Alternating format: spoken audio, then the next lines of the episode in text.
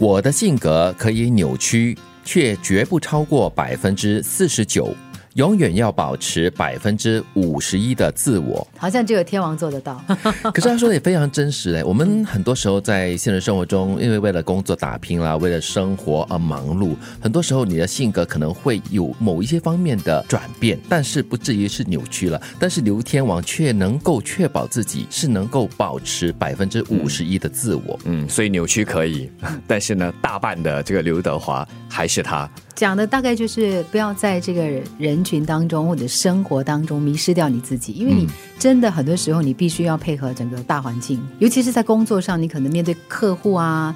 一些合作伙伴，你可能就是要我们讲 bend your own rules，对吧？就是你要退让，你要改变一些自己的想法。嗯，可是你不能够完全把这个底线抽掉。对，就是基本的原则还是应该在那边的。对，嗯，当然我们从这里看也表示说哈，呃，做人做事虽然说要保持自己的原则，但是在一定程度上，甚至接近一半的程度上是需要自我调整，甚至以他的话来说扭曲。能屈能伸。嗯，虽然扭曲听起来。是蛮严重的哈，完全可能是违背自己的良心，甚至或者是做一些跟你完全不一样的事，跟你的本性很不一样的事。我觉得刘德华作为一个公众人物，尤其是一个这么成功的天王，肯定可能要面对的这这种挣扎是常常会见到的。我只是好奇啊，作为刘德华这个公众人物，我们看到的刘德华多少是扭曲的刘德华，多少是他那百分之五十一的刘德华？我相信大部分时间，尤其是我访问过刘德华嘛，然后。就是在那种夜深人静的时候，他已经是完成了所有的工作，然后我们就安排在晚上十二点去访问他。他愿意哦，他愿意，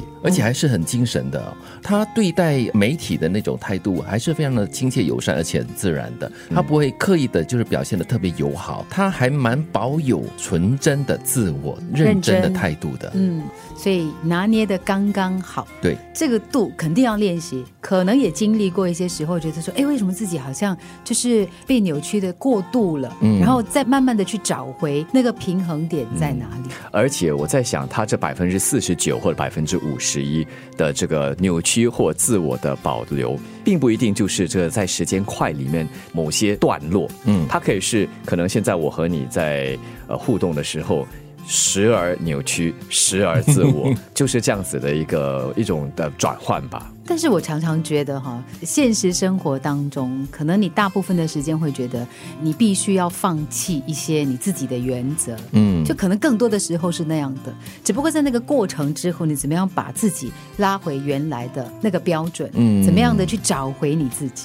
所以我觉得刘德华说的这个保持百分之五十一，就是大部分的自我是非常重要的。嗯，这是一个底线吧？就如刚才呃德明所说的，如果超越了这个底线的话，可能连自己。都接受不了自己，可能你在做了某一些决定或者是改变过后呢，你会觉得哎有点自责，或者是过不了自己那一关，就很很内疚吧。然后久了之后，你就会发现你找不回你自己。对，因为已经失去了那百分之五十一了。对，因为他他真的是必须要你每一天可能都在呃不断的去拉扯，不断的去提醒自己，哎，我要保持这个平衡，我我要保持这个平衡。